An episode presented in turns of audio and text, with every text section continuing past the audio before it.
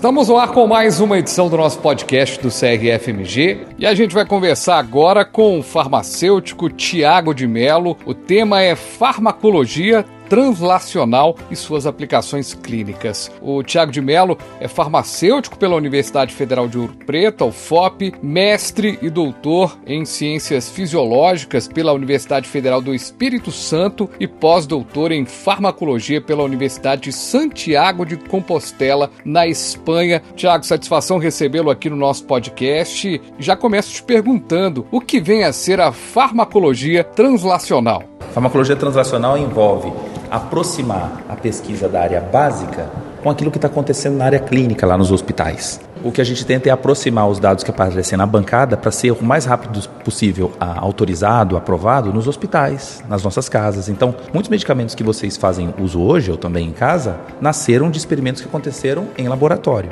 Mas muitos deles são desperdiçados ao longo do tempo, porque falta uma conexão entre o trabalho da medicina e da farmacologia. O que a gente tenta fazer é aproximar isso, esses dois mundos, a fim de diminuir custo de tratamento, melhorar algumas interações entre medicamentos e suplementos que possam diminuir o custo de tratamento, internações, número também de exames reduzidos pelo avanço da farmacologia translacional. Doutor, é, isso, é, a gente explicando isso, dá aquela coisa assim, a nossa avó passava um produto e tinha uma, uma coisa toda. No fundo, no fundo, tinha uma, uma razão daquilo ali, a ciência vai atrás e aplica aqui. Excelente pergunta. A gente observa muito que a população mostra, às vezes, culturas indígenas. Ah, eu uso determinado produto. A gente faz o teste em laboratório e, a partir da observação que funciona, publicamos inclusive esse trabalho. Recentemente a gente fez com um produto da Mata Atlântica, que um senhor usava para hemorragias e cicatrização, e vimos que, de fato, a resina tirada de uma árvore tinha ação cicatrizante. Esse trabalho esse ano está concorrendo a um prêmio, inclusive, numa revista internacional. E hoje, no sistema de saúde. Né? A gente tem avanços nessa área, doutor. A gente, é claro que é parte de um princípio de que tem uma substância que está sendo utilizada de uma forma pela comunidade indígena, por exemplo, e de repente você ali tem alguma coisa, ali dá um, um, um caminho. Faz parte é, do entendimento de que é preciso avançar para entender, para buscar novos caminhos, até para combater novas bactérias, novas doenças?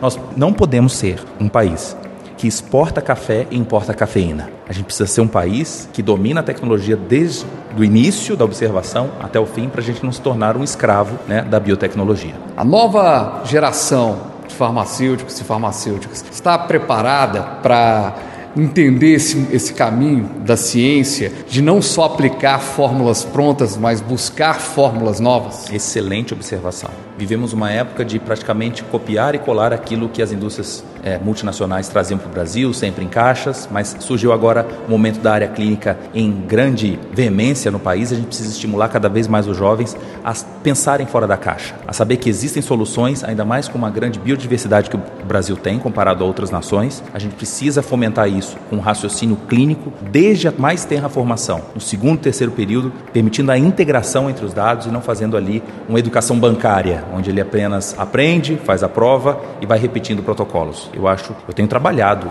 com o nosso eh, canal no YouTube, nosso Instagram Farmaco na Prática, a incentivar essa forma diferente de pensar na área farmacêutica. Farmacêutico e a farmacêutica que quiser entrar nessa área profissionalmente o caminho, durante a graduação, fazer iniciação científica. É importantíssimo ter uma expertise dentro de laboratório. É um, eu lamento quando existem os cursos EAD, com todo respeito, eu sei que existem algumas situações de locais onde não há acesso nenhum ao conhecimento, uma alternativa de aprender à distância. Mas isso apequena muito a profissão. O aluno precisa colocar a mão na massa. Então, iniciação científica é fundamental nesse processo, ter um pensamento crítico e andar no ombro de gigantes. A gente só vai conseguir chegar mais longe se estivermos, então, ancorados também com pessoas pessoas que pensem fora da caixa. Exatamente. Muito bem, conversamos com o Tiago de Mello, farmacêutico. Doutor, muito obrigado pela sua participação aqui com a gente. Espero que tenha gostado aqui de estar com a gente no podcast do CRFMG e até uma próxima.